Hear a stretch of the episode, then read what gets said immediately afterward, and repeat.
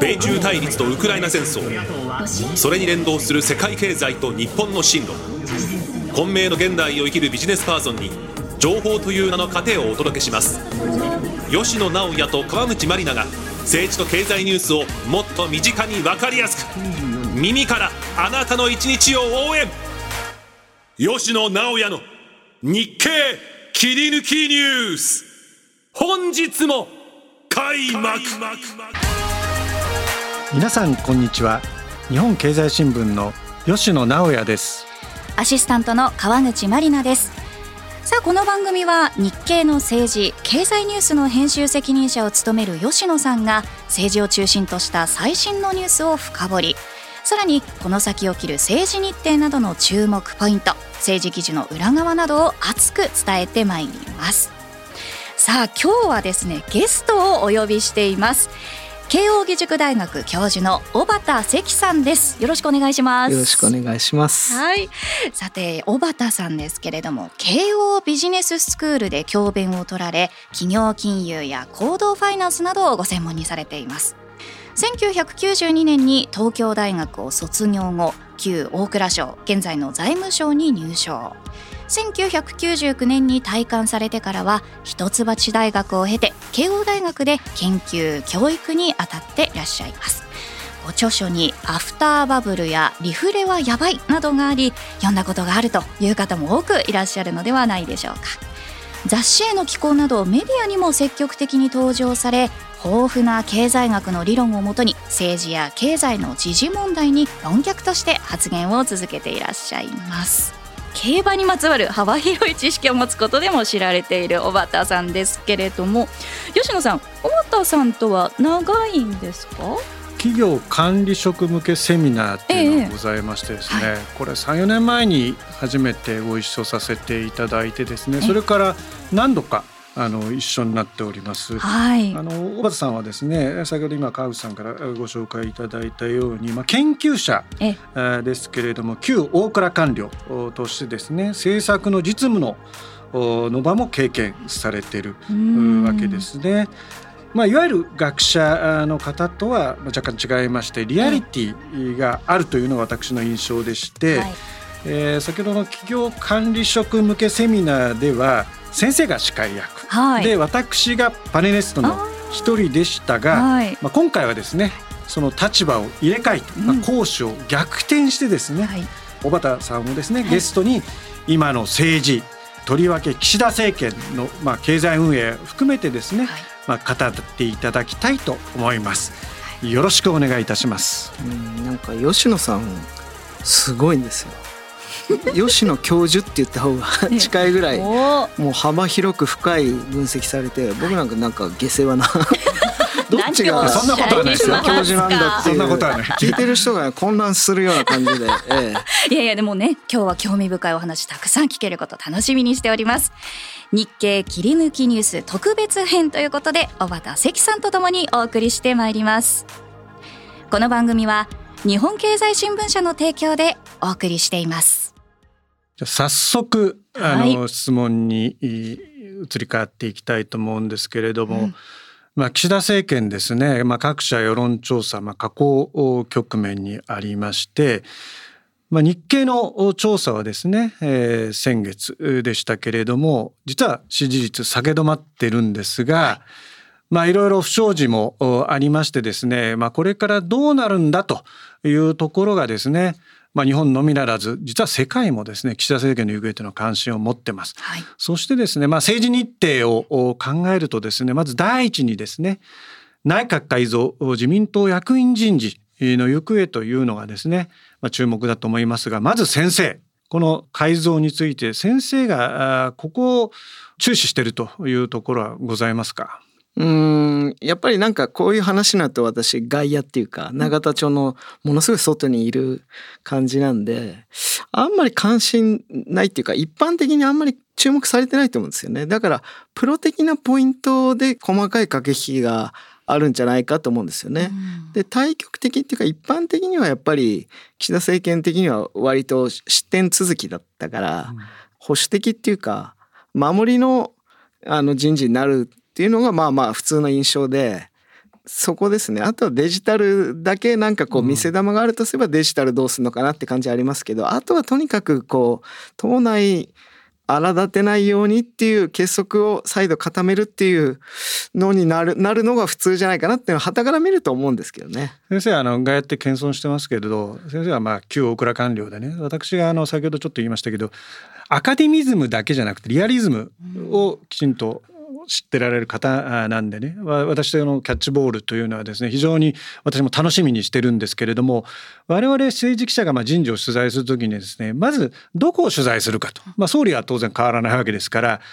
幹事長が誰か官房長官が誰かつまりステイなのか変わるのかというところからまあ取材をするんですけれども小畑さんですね茂木幹事長についてはどういったご認識というかご感想をお持ちでしょうか？いやまあマッキンゼーですしね。彼もハーバードじゃないですか。ケネディスク。で彼やっぱり仕事人っていうかもうとにかく任務遂行能力が高いっていう印象があってだ総理の懐刀っていうよりは表刀なんだけどなんかどうしてもここやっとかなきゃっていけない時は茂木さんにやらしておけば必ず突破できるっていうイメージがあるけども、まあその分なんていうか、いろいろコストっていうかね、かけてやってるっていうイメージがありますね。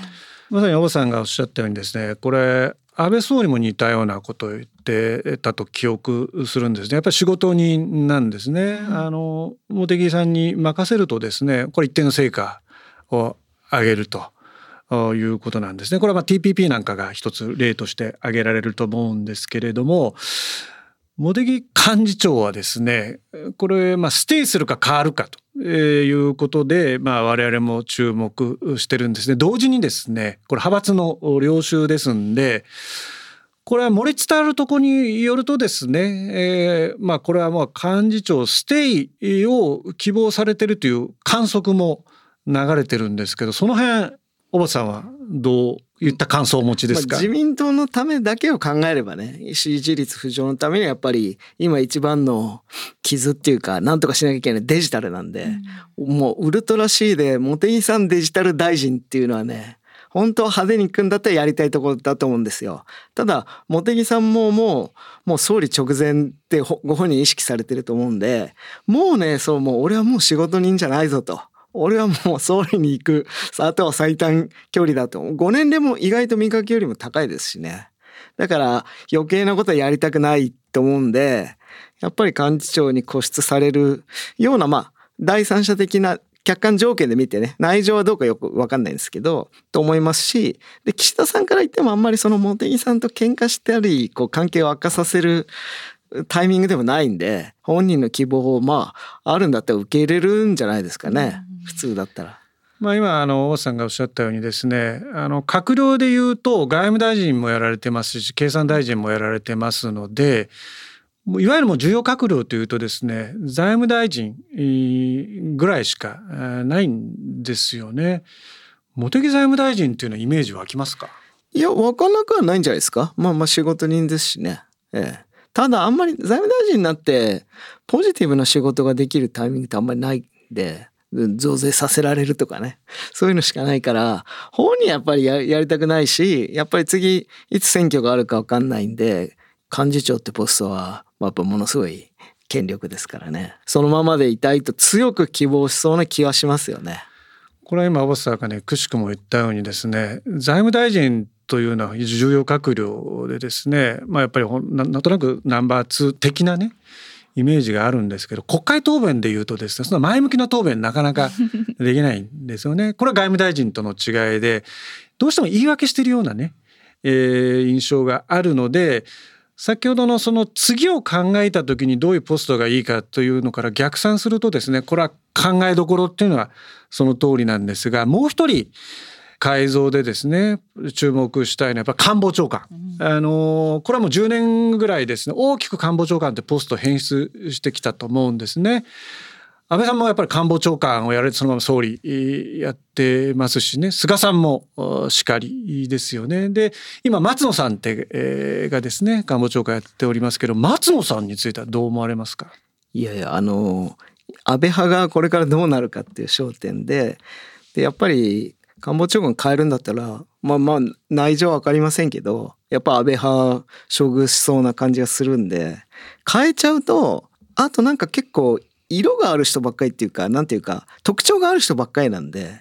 松野さんで行った方がなんか安全な気がするからそれ誰かを取り立てると私にならなかったってことになるから安倍派のその今の危うい均衡を保つためには現状維持が安倍派にとっても岸田さんにとってもいいような気がしますけどね。これもですね非常にグッドポイントで改造っていうのはまあ数人のですねあの人を変えたことによってその何倍下手すれば何十倍のまあ恨みを買ってしまうという形なのでなぜこの人なんだと変えた場合ですね必要なんですね。ですので今王さんがおっしゃったようにですね現状一致っていうのはリスク管理上は悪くない。ただし党内だけ見てるわけじゃないので対世論を考えた場合これ支持率不要になるのかといったまあリスクもあるんでこの2つのリスクをま考えていかなきゃいけないと思うんですがまあ岸田政権のですね岸田総理のこのくらい本質の問題にも入っていきたいと思うんですけれども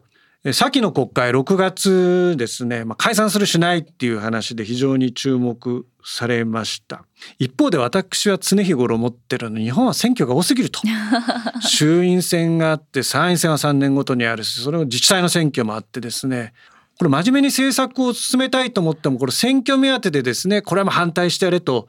思うようなまあそういった動きもですね散見されるんですけどこの選挙が多い日本のこの現状どう思われますか？いや僕もね同じ意見だったんですけどこの番組出るにあたって、まあ、解散っていうことそのものに反対で、解散権をもっと憲法で制限した方がいいんじゃないかと思うんですよ。だって衆議院って選挙で選ばれて4年間仕事やるよって言われたのになんか政局の都合でいつも解散してるイメージがあるじゃないですか。それってなんか国民の裏切り、もう解散すること自体が裏切り行為な印象を持つんですけど、でも戦後のデータを見ると、まあ、全部ほぼ全部解散なんですよね。任期満了って1回あるいはそのまあ麻生さんの時にどう思うかだけど、うん、まあまあ12回なんですよね、うん、だからあずっとそうなんだってなるとやっぱりこれ日本の政界のダイナミズムとしてはやむを得ないのかなと思うんですよ。でまたさらに言えば最近はね例えば安倍政権は選挙あったって言っても選挙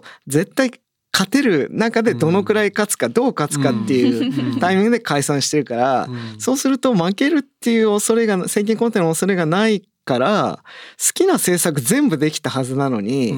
結局まあ何もしてないっていうかあのアベノミクスってわわ言ってたけど要は日銀がやっただけですし憲法改正もまあ憲法改正はそう簡単じゃないからね。そのやってないじゃんっていうのも酷ではあるけれども結局は具体的には特に何も進んでないからあれっていうことなんですけどじゃあなんでかなっていうとやっぱりこの世論の風当たりがこう厳しくてそのまあ解散が多すぎるっていうと同時にもう一つその多分メディアでいろいろ言われてるのは支持率の調査はしすぎじゃないかっていうね 各社がいろんなことするからなんか毎週とか2週に1回ぐらいどっかの調査が出るそうするとやっぱり気にせざるを得ないですよね。それで国民の声あの支持率に一喜一憂しないって言ってもでも国民の声出てるから建前としても国民の声を受け止めると。真摯に受け止めつつ一喜一憂はしないってことだと思うんだけどでもねやっぱりするんですよ。そうするとやっぱり支持率下がることは何にもできないんで選挙なくてもね。で選挙勝つって分かっててもできないからまあもう解散批判も諦めようかなと思ってまあこういうもん。でも大体ね3年ぐらいやってから解散してるんですよ。3年やってその後そのタイミングでどうするかってことなんで岸田さんまだ2年言ってませんよね。だから岸田さんはやっぱりそのちゃんと誠実な人っていうまあキャラだし本当にそうだと思うからやっぱりもうちょっとやってからじゃないですかね。うん安倍総理以降いわゆる小刻み解散って言葉がねあの出てきてやっぱ政権浮揚のために解散を使っってるようなあの、まあ、解説があるんですね。で岸田総理の場合はですね、まあ、来年のその自民党総裁の任期から逆算してですね解散がいつかっていうことを考えるのが今のところセオリーだと思うと国会開会中で考えると次の秋の臨時国会と、えー、来年のですね通常国会の、まあ、冒頭と、まあ、その終わり理論的には総裁選の直前っていうのもねあると思うんですけどもだんだん限られてきてるんですけれども秋の解散というのはですね大さんはどういうふうにご覧になります？いやまあ客観情勢としてはなんかいい雰囲気ではないから失点まあ細かい失点ですけどまああのマイナンバーの件も私自身はねあれはね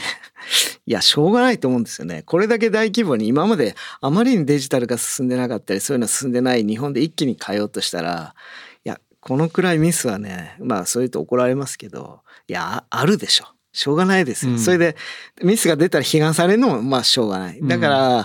あんまりねこう失点で本質的にはないと思うんだけどもただ他にあんまり大きな争点がないから目立っちゃってるんで、ちょっと今やっぱり守らざるを得ないからそのさっきのその役員人事も一緒だと思うんですけど、うんうん、今はやっぱり基本的に守りっていうスタンスであの動かしてるっていうふうに考えると解散ももうちょっとその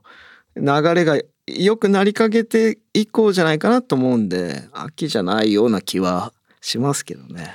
デジタルの話は私は大津さんの全く同感で、まあ、日経も紙面でですね紙面、まあ、電子版でですね主張してるんですけどもやっぱデジタル化進めなきゃいけないと。ですね、だからそのプロセスにおいて問題があったらそれは克服しなきゃいけないと。この問題が起きたらじゃあやめんのかと。反デジタル社会に舵を切るのかって言ったらそういう選択肢はないわけだから。やっ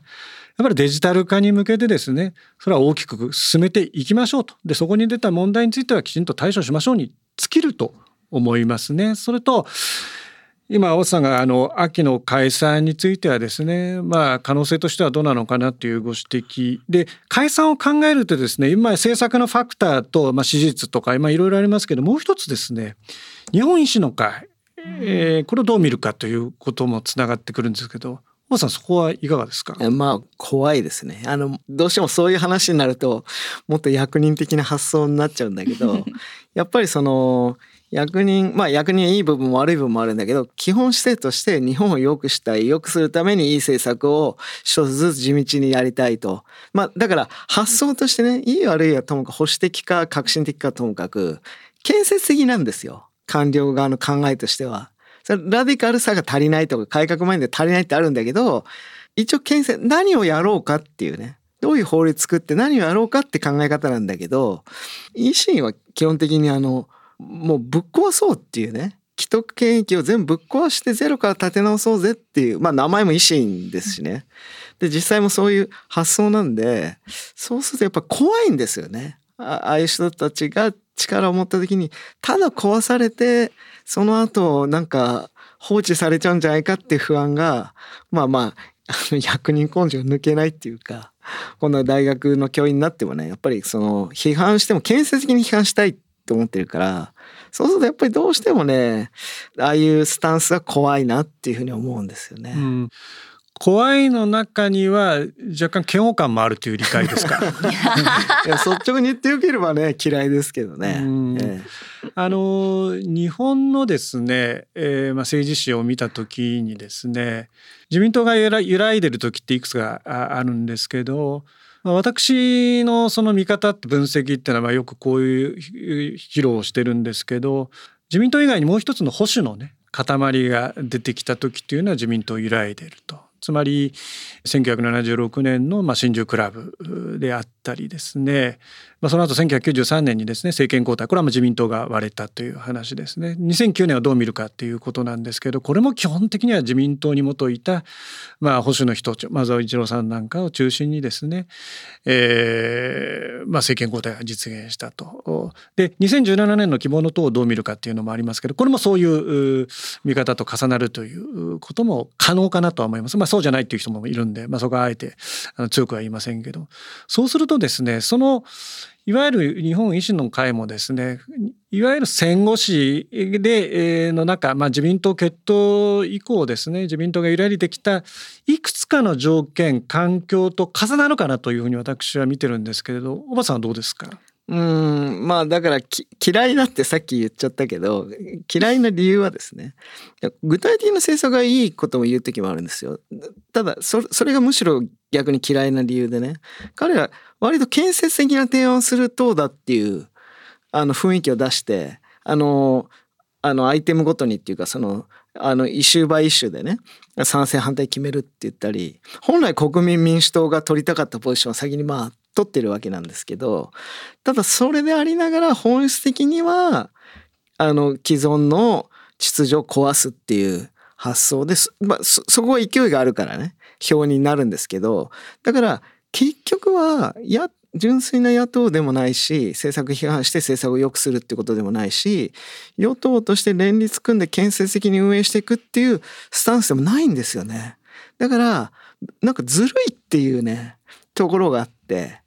野党第一党で与党的な建設提案するから他の野党とは違うっていうとこを際立せつつ結局野党でしかないっていうのがねそこはちょっとずるいんで好きじゃないっていうところがありますね。だからこれはね、だから新自由クラブの話あったんですけど、そのポジションは常に空いてるんですよ。昔言うと民社党がそれに近いっていう人もいますけど、だからみんなの党もそこを取ろうとしたりとか、うん、で、その国民民主党はそこを取ろうとして失敗して、あの今はちょっと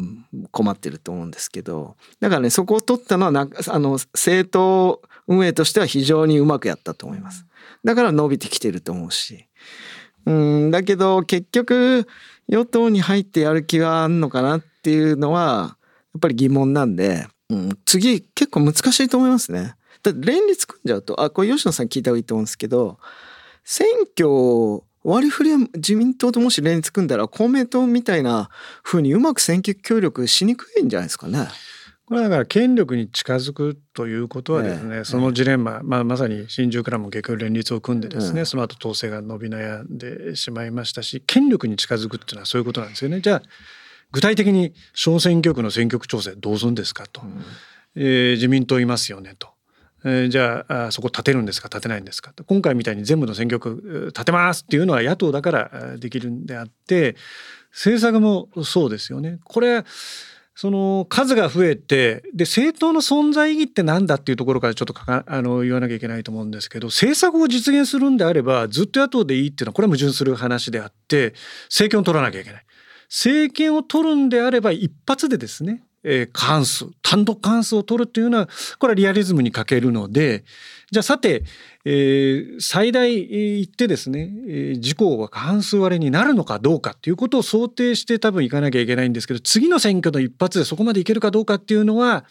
永田町をずっとフォローしている専門家、まあ、政治記者を中心とするとそこまではどうかなというのが相場感なんですね。ですので今馬さんがおっしゃったようにですね台頭しました数を増やしましたしかし権力に近づくとそれに跳ね返されてそこの塊として維持できなくなるっていうのが歴史だったんですけどそこは馬さんどういうふうに展望されますか？うんまあ維新がリーダーが誰に今後なっていくかっていうことにもよるんじゃないですかね。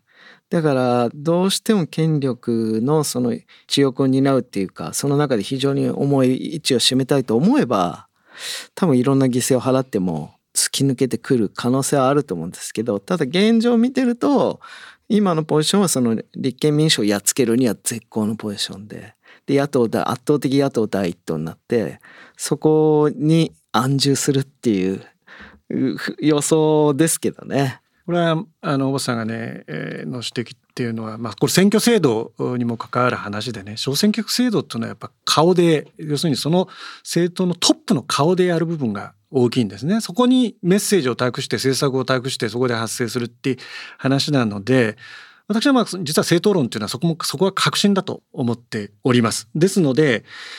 維新の課題ですね、まあ、もう一つ私挙げるとすればですねっぱり関西を中心に伸びてきたと。私上からの統治とか下からの統治って言い方すると国政で一発逆転を狙うっていうのはこれまでの、え戦後のですね小政党新興政党の成り立ちだったんですがそういった目からするとですねこの下からの統治という意味では維新のアプローチは私は興味深いなと思ってるんですけどその下からの統治もうちょっと具体的に下からの統治っていうのはですねいわゆる国政一発で変えるというよりは知事を取る市長を取る市議会を取る府議会を取るという。なるほど、うんいやだから現実の、まあ、自民党がなぜ強いかっていうとやっぱり市議会で多数派だっていうことは大きいわけですよ。それはその国会議員の選挙の手伝いにもなりますしその細かい結局はその国政と地方とお金の面でもやることも連動してますからその一体でやってるところあれがその自民党の唯一全国組織として手を成してる政党、うん、民主党がダメだったのはそこで全然連携も取れてないしあのまあ国会の中でも取れてないのかもしれないけど、まあ、それで失敗したっていうところがあって。維新はいや前回とかここ数年見てていや侮れないなと思うのはやっぱり地方議員が増えてることが、うんうん、まあ都市部に限られてるとはいえ地方議員増えていてなおかつ大阪以外の東京あるいはその仙台とか地方の中核都市でも出てきてるっていうのがこれはだからひょっとしたら化けるっていうかもっと政権を担うようになるかもっていう、まあ、気配を感じさせる面ではあるんですけどただ今が限界かもしれないですよね。やっぱり地方行くとやっぱり信用されないんですよね。地元の人じゃないっていうことですし、結局やっぱり地元にどれだけやってくれるのかっていう私はまあ吉野さんとまた違う経済学者的なあれかもしれないんだけどその都市部のね自称インテリの人たちは大体大都会に住んでてあのすごいいい会社に勤めてて高学歴でそういう人は大体田舎の人はね自分たちの利権でだけ投票してねあいつらのせいで日本の政治は歪んでると思ってるんですけど僕から見ると全く逆で東京とかその大都市部の人ほど本当に不動票なんですよ。彼はね問いただしたいんだけど 新自由クラブ入れて日本新党入れて小泉郵政解散入れて民主党政権交代入れて港を入れて今維新に入れてるんですよ。お前ら何なのっていうノリだけなんですよね。選挙ほぼエンターテインメントで、地方の人はしっかり見ててそれ自分勝手かもしれないけど地元にお金をちゃんと持ってくる人をよく見てて地元のあの国にとってはエゴイスティックであってもね地元に金を持ってくる人をやっぱりちゃんと地方ほど選ぶんですよ。だからねそう簡単じゃないと思うんですよね。うん、なるほどまあ、よくですね私もまあいろんな人と話してると「岸田総理って何したいの?」とこう言われるんですね。で私は半分褒めて半分けなす言い方でまあ岸田総理に限らずやりたいことがない人っていうのはねパワーゲームによっては怖いんですね。で岸田総理にやりたいことがないってことを断言してるわけではなくてやりたいことが見えない人っていうのは何でもできるんです。その怖さがあってこれは岸田論でですね、まあ、意外と私はこういうことを言うと心当たりある人もいてですねつまりパワーゲームっていうのは先読みして先読みしてそこに自分たちの手を打つんですけどやりたいことが見えないと手の打ちようがない。うん、で、まあ、原発政策の転換ですとか防衛力の強化っていうのはこれまあ安倍政権が積み残してきた課題とも言えるんですけどもじゃあすんなりいくような課題だったからそうじゃないですね。しかしながらまあ政権これから2年差し掛かってですねじゃあそれでいいのかという問題ももちろんあります。それは中のパワーポリティクスじゃなくて対世間で選挙に勝たなきゃいけないわけですからね岸田サイドから見ると。この辺おばさんいかがでしょうか？まあ怖さっていうかね何でもできる怖さっていう僕は実はすごくそれをポジティブに捉えていてそれは非常に自然で素直で正しいんじゃないかって特に21世紀においては、まあ、多様化もしてますし先行きも不透明だし変化も激しいから自分が若い時に抱いた信念をいつまで持ってられると困るんですよね。例えば民主党政権の時あの人たちはねある種ものすごい真面目でで自分がこういう政策ももっとあの僕らの世代だとみんな役人だとあの自民党はもう埋まってたから民主党から出るしかなかったんで役人結構多いんですけどそうすると自分が役人やっててこれやるべきだと思ったりと学生の時思ったことを「僕ちゃんの政策これだ」って言ってで僕らにアドバイス求めるんですけどいや今こうなっていくから経済はこうだよって言っても自分の僕ちゃんの政策をやりたがって困るんですよね。だからその21世紀の複雑な時代にとってはまあそのやりたいことがないっていうのはいい意味で柔軟ですしでみんながやりたい特にね日本はそのアメリカとかと違って右と左とかねその1%と99%まあ格差格差って言われてますけどただアメリカ等と比べればまあ非常にまあ相対的には小さいんでそうすると大体みんなやりたいことをみんなが求めてることは結構似てるんですよ。実際だって政権交代しても多少の色合いは違いますけど結局同じことなんですよね。みんなに八方美人的に誰がやってもなってだから選挙で毎回争点がないっていうだから増税対減税とかそういうの絶対ならないわけですよ。全員増税反対だしね基本は。だからそういう中ではそれってで20世紀的な価値観からするとリーダーシップがない信念がないあるいは対立軸がないイシューがないって批判的に言われたんだけど今のアメリカの分断の現状とかを見るとねいや確かにこれってなんか 信念もなくてどうなのと思いつつも現実的にはありがたいんじゃないかなっていうふうに日本のこの曖昧というかみんなのための政治っていうねのが意外とまあ仕方ないのかなって思うんですよね最近。うんあのどうしてもさっき今あの20世紀型ってこうリーダーについてねあの大場さん言われて私もそれあのそうだなと思うのはリーダーに超人的な役割をこう期待するの時代は終わったなっていうふうに思うんですね。そうするとですね超人的な役割を期待するとできないとですねその人に全部責任を追っかぶせてどんどん変えていくしかないわけですよね。日本もある時期総理が1年ごと変わりましたけれどもこれねあえて、まあ、こういう言い方をするんですけど誰がやってもですね懸案っていうのは実は変わらない社会保障の問題も安全保障の問題もであればですねじっくりそれこそチームを作ってでチームもですね別に政治だけじゃなくてですね経済界もそうだし霞が関もそうだしもっと言えば我々一人一人がでこれが問題だと思ってオールジャパンでね課題を解決するっていう機運を作っていかないとこいつが悪いあいつが悪いっていうのは簡単なんだけどそれだと多分物事って変わっていかないんじゃないかなというのは私の感想ではあるんですけれどもその中でもあえて今岸田総理がやらなきゃいけない政策って何ですか？今？今？いや本当はあれでしょう。本当は財まあ財務官庁だって言われちゃうけど 本当は財政だって思いますけどね。つつまりそのあの円がすごい弱くなる。これまあ日銀の金融政策の問題がメインではあるんですけどもやっぱこの先金利上昇とか円安とかになってくるとまあいわゆる総日本売りみたいになりかねないからそのための準備をしとくっていうことは本当の意味で必要なこと。ただ政治にその今増税しろとかいうのは無理なんでその前の準備をしとくことっていうのが重要かなと思うんですね。つまりできなくてもいいからその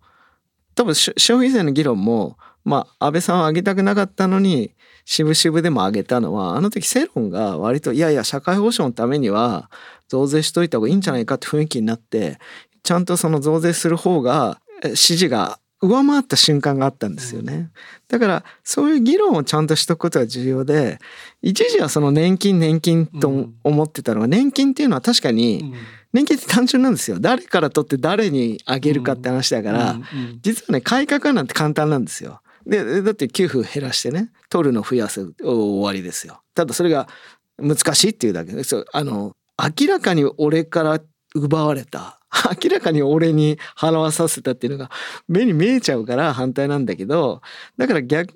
逆に言えば単純なんです。案は単純なの。だから本当に財政行き詰まったらやることは決まってるからもうみんな受け入れると思うんですね。日本の場合は。難しいのは医療で、医療ってそのまあ、お医者さんとか製薬会社とか、まあ、あとは病院とか行政とかいろんなその、まあ、雇用の人あの正規雇用非正規雇用の話もあるしもう社会保障制度がありとあらゆるプレイヤーがいて入り組んでるからどう改革したらいいかっていう案自体ね、うん、コンセンサスがないし自由にまあ僕は専門家じゃないけど専門家に自由に設計していいって言ってもそんなにねコンセンサスがあって簡単じゃないと思うんですよね。うん、だからで今一番財源的に問題な医療費の膨張なんで、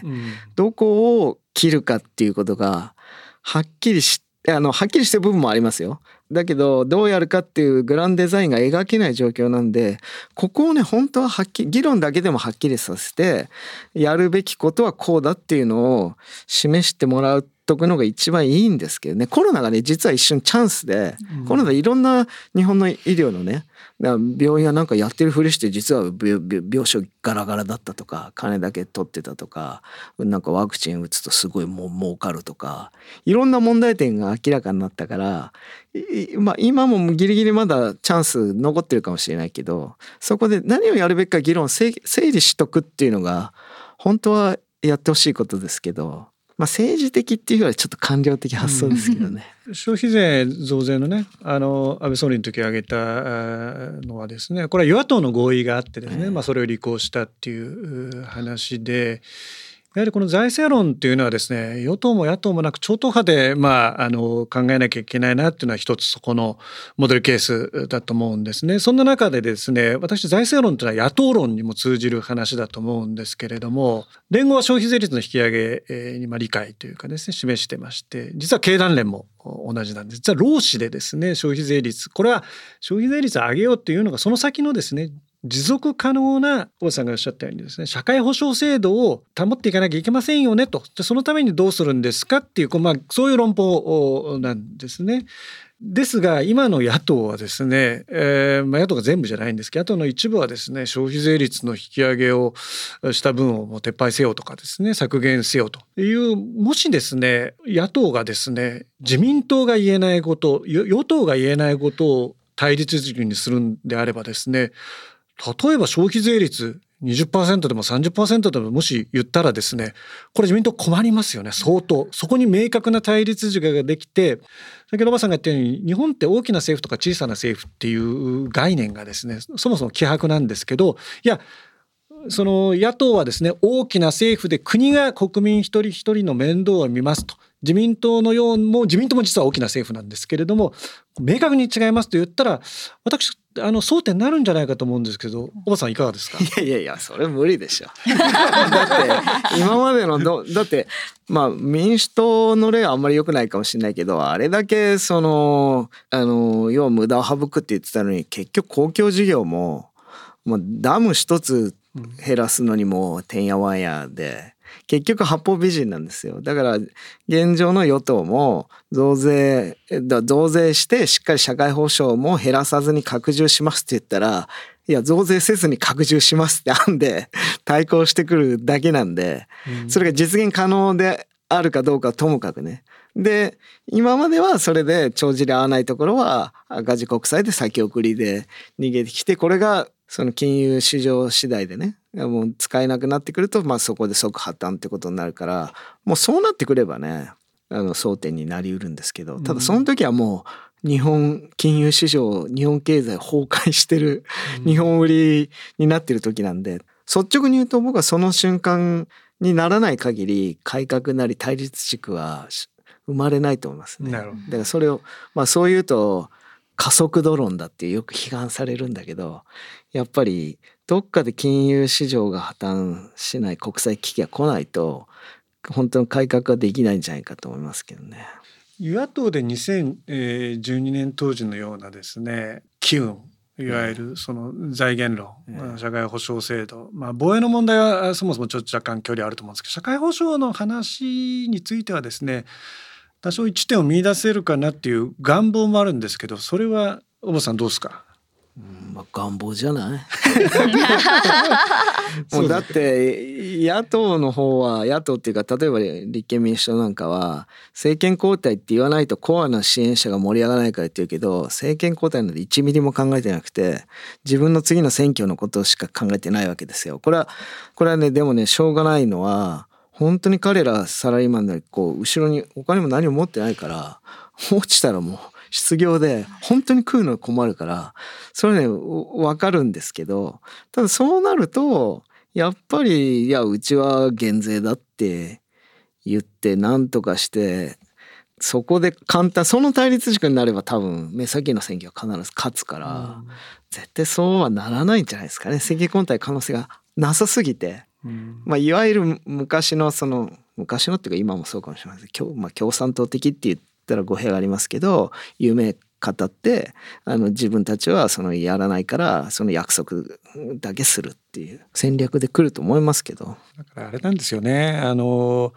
まあ、これも私あの日経の紙面に書いたことあるんですけどやっぱり国民のレベルを超えた政治家っていうのはその国々でですねあの出現しないわけでやはりあの誰がいいとか誰が悪いとかっていうわけではなくてですね我々一人一人が、まあ、国のその将来先行きについてどう考えるかと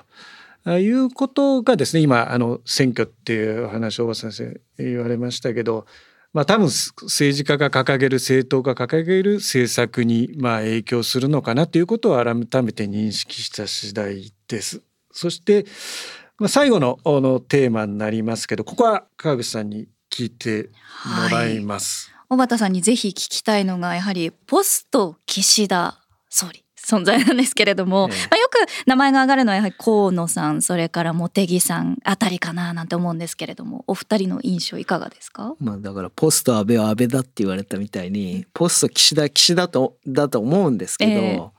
なぜかというとですねやっぱり岸田さんまでが古いタイプの政治家であの要は、まあ、家柄っていうかまあまああ安倍家とはだいぶ違うんだけどでもお父さんも政治家で。そういうふうに政治家になるべく育てられた人だからやっぱりね僕はむしろそういう人たちの方が政治家と信頼できる部分はあると思うんですよ。よくあのそれ良くないって言うんだけどそうだって政治家になりたいですか？今普通に考えてやっぱりなりたくないと思うんだよね。政治家になってただ批判されてまあ、あのパリにちょっとブラブラしてたら批判される時代なんで やっぱりねなかなか 他にだって重要な仕事も昔はね国のために政治っていうのがあの非常にこうやりがいのある仕事の数少ない一つだった。今いろんなやりがいのある仕事あるし、やっぱりね政治家にこうなろうっていうのが自分のこう欲とか権力欲じゃなくて、使命としてやろうって志す人ってやっぱりいないと思うんですよね。まあ自分がそういう志してないからかもしれないけどそうするとそういう家柄生まれていや別に政治家やりたいわけじゃないけどやらなきゃいけないなって思う人たちの方が僕は信用できると思うんですよ。あのなぜ政治家やってるか理由があるじゃないですか。えー、だから、でそういう人はねやっぱり岸田さん以外にもだんだんまあ世代が変わってきてほぼいないんですよね。だから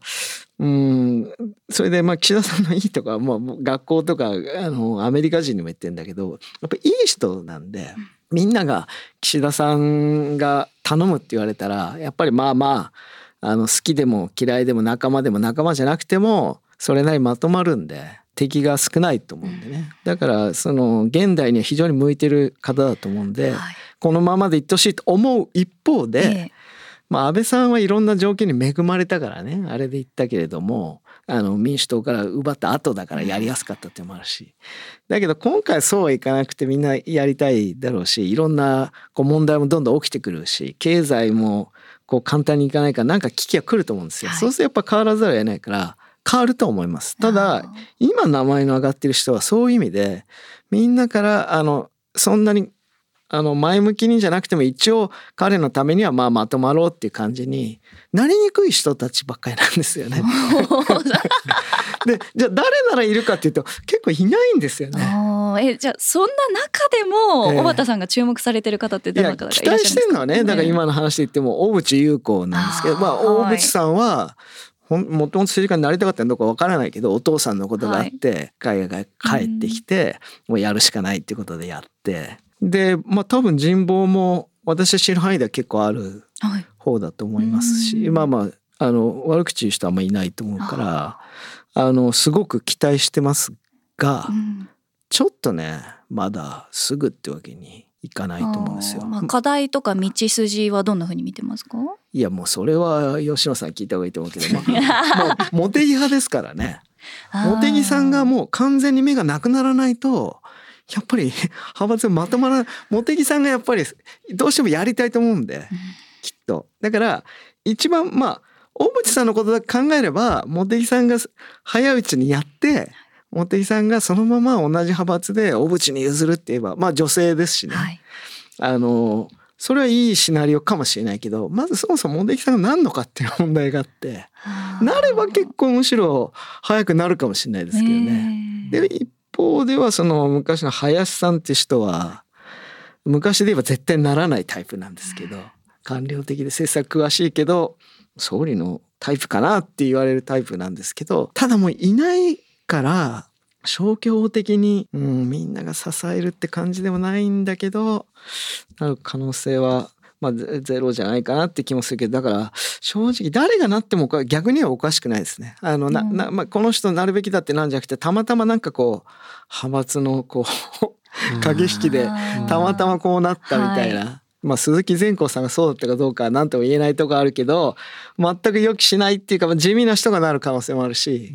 そういう感じでその後小渕さんっていくのがまあ自民党がもし政権をずっとどこの党にも譲らずに維持したいと思うんだったら一番無難なシナリオかなと思いますけどね。うんまあ、将来ですね、まあ、総理候補という意味で、まあ、ご質問すると、有望な若手政治家って小渕さん以外に大瀬さんが誰かいるかな。あんまり。まだあんまりあれですか？具体的に誰か誰と誰で誰がいいかって言われれば答えられるような気もするけどまあ大内さんという名前があったんで、まあ、同じ群馬で例えば、まあ、福田達夫さんとかね。あまあ家柄的にはね、まあ、さっきのせあの理論で言えばね。そうですね。おっしゃったように、まあ、なぜ政治家をやってるんだっていう説明はあんまりいらないとは思うんですけれども、まあ、これからね、まあ、いろんな意味で注目はされていくと思いますね。でまあちょっとあのまとめに入りたいと思うんですけど私今今あのおばさんの話を聞いててねああなるほどなと思ったのはパワーゲームに示唆を飛んだ発言があってねまあ人望だとかなんとかってことなのかもしれないけど損得を超えてこの人だと思えるかどうかなんですよね。もちろん打算はあるんです。この人が総理になったらこのポストが多分来るだろうとかね自分にこんないいことがあるだろうただし本当のギリギリの戦いになった時はですねそういう人ってやっぱりちょっと風向きが変わったら違うとこ行っちゃうんで、うん、そういう意味からすると損得を超えてこの人にもかけると思えるという意味でもさっき例えば小さんの話だったねあの悪口がないだとかなんとかっていう以上にですねそういう話っていうのは確かに私も永田町取材してて聞いたりはするんですよね。どいかがですか？私の今の。いやいやまあその通りだと思うんだけどだけど意外とあのみんなこの人のしょうがないっていう人がいなくなってるんで、うん、だから本当に分かんないっていうのは正直なとこですよね。うん政治家が政治家を引きつけるというのはまたその B2C とか B2B って言葉に重ね合わせるわけじゃないですけれどもまたちょっと違うんですよね。あなるほどなるほど。それはよくわかる。それよくわかる。この人は自分から見たらだからやっぱりさあされながらやっぱり政治家っていうのは国家を背負ってて世界を見据えてやっぱり大きなやっぱり奉仕の心があるんですよ。まあもちろん不祥事もねたまにあるんでその不祥事を持って政治家ダメだと言いたい気持ちはわかるんだけどそうじゃない人もたくさんいてですね、やっぱりそういう人たちが我々の選挙というね民主主義の仕組みを得て代表になってるわけですからまあ、なんとかですねあの私は国力とか国益って言葉をまあ使うんですけど国益を国力を強くしてほしいなと思うんですよね。今おっしゃった意味で言えば菅さんが総理になれたのはそういうことだと思うんですよ。プロ好みですよね菅さんは。あの国民から見るとなんかあのなんだっけパンケーキパンケーキおじさんで なんかこう人気を得ようとしたちょっと稚拙だったと思うんだけど本当にプロ好みなんでああいう人がまあ逆に言えばやっぱり菅さんがいたから安倍さんが長持ちしたっていうのはもうこう注目の一致するとこなんで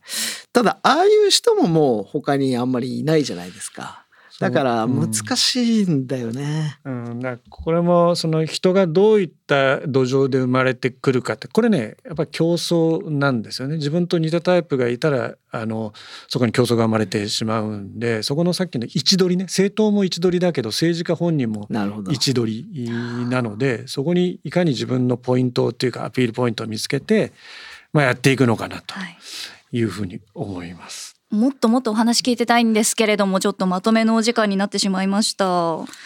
和田さん今日いかがでしたか？いやいやあの吉野さんになんか尋問されてる感じ。そんなことはない。なんかそんなこと向き合ってね今座ってますけれど採点されてるような気がしますね。うんおばさんまあまあだな。そんなことはない。72点とか言われてる気がしますね。あのいつもいつもは逆でですね、大和さんが司会で、採点なんかしてない企業の管理者向けてね、はい。で私はまあ好き放題喋ってんですけど、えー、またぜひじゃあ小畑さんには来ていただいて採点し合っていただきたいな。いやそれは喜んでぜひねよろしくお願いします。ありがとうございます。はい今日のゲスト慶應義塾大学教授の小畑関さんでした改めてありがとうございましたあありがとうございました。さてエンディングです。小畑さんの話の中で何が印象に残りましたか？はい、もう今日面白い話たくさん伺ってもう迷うくらいなんですけれどもぱりあの岸田総理のその何でもできるっていうところ今の時代にそのリーダーシップの取り方っていうんですか今の時代その柔軟っていう言い方ができてあ今の時代に合ってるんじゃないかっていうお話結構印象に残りましたね。政治とは何ぞやと考えた時にですね、まあ、リーダー論指導者論っていうのは割とまあ中核に来ると思うんですよね。はいで小畑さんが20世紀型のリーダーっていうような言い方をしててああなるほどこういうふうに言うのかと思ったんですけれども、まあ、俺についてこいもしくは私についてこい型のですね、はい。まあ、リーダーえーというのはですねこれはやっぱり裏腹なんですね、やっぱり一長一短あります。で私が特に懸念しているのはですねリーダーに超人的な、まあ、期待と働きをを託してですねそうじゃなかった時に生贄のようにですねこの人がダメだからと言って、まあ、一時期日本は総理使い捨ての時代っていうのがあったんですけどそうではなくてですねやっぱり課題はもう決まってるんですね、うん。もう人口が減ってきてですね、はい。まあ、少子化に拍車がかかってですね社会保障制度立ち行かなくなるかもしれない。ともう一方でですね安全保障環境大きく変わってます。ウクライナのおロシアのウクライナ侵略含めてですね東アジアもおですね。そう考えた時にですねやっぱり国民一人一人どうやって政治に自分たちもコミットするかと、えーどういったえーリーダーつまり20世紀型のリーダーもちろん先リーダーが先頭に立つのは当たり前なんですけれども課題が変わらなくて我々一人一人がいろいろ検討してですね、そこでどういった案がいいかっていうのを吟味しなきゃいけない時代にですねそういった言ってみればあ情緒的な感情的なところだけに流されるとですねやっぱり中長期的には誤ってしまうという恐れもありますんで、まあ、今回のお対談ですねいろいろお語りましたけれども、まあ、もう一つ印象に残ったのはあのポスト岸田は岸田で他にいないんじゃないかというのもですね 逆の意味で印象に残ったんですけど実はそれは誰にでもチャンスがあると。ねいうことでもあるので、まあ、ぜひ政治家の方々党派を問わずですねえ日本のために頑張ってもらいたいなというふうに改めて思った次第です。さて吉野直也の日経切り抜きニュース。この番組はアップルポッドキャストや Spotify をはじめ各種ポッドキャストサービスで配信しています。最新の配信を聞き逃さないためにも番組のフォローをお願いします。また番組を聞いて元気になったためになったという方は番組の評価とフォローをお願いします。次回の配信からはニュース3カウントなど再び通常モードでお送りします。それでは皆さんまた来週お会いしましょう。吉野直也と。川口まりなでした。この番組は日本経済新聞社の提供でお送りしました。